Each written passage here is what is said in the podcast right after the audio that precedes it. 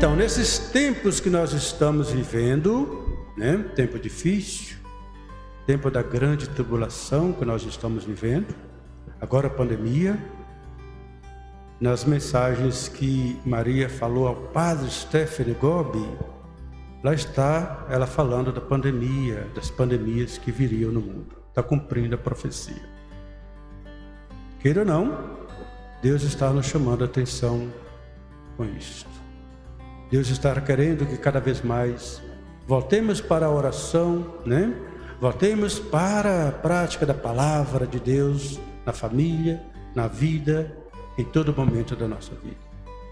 Deus está querendo isso, chamando a atenção para que todos se despertem para se converter. Maria também disse: No final meu coração triunfará ela fala isso lá nas mensagens ao padre Stefano Gobi. Então, teremos um tempo que é o triunfo de Nossa Senhora. Está para frente. Não sabemos quando, né? Não sabemos.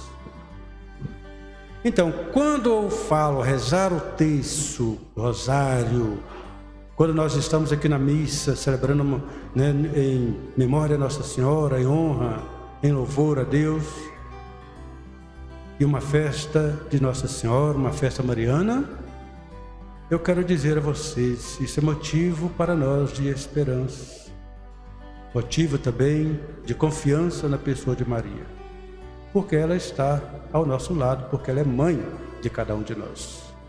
Maria é mãe. E felizes das pessoas que são devotas de Nossa Senhora.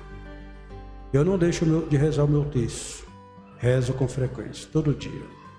Quem sabe até o rosário todo de uma vez. E o demônio não gosta de Nossa Senhora, não. Gosta não. Então seja devoto de Maria. Seja devoto de Nossa Senhora, para que o demônio não domine a sua vida.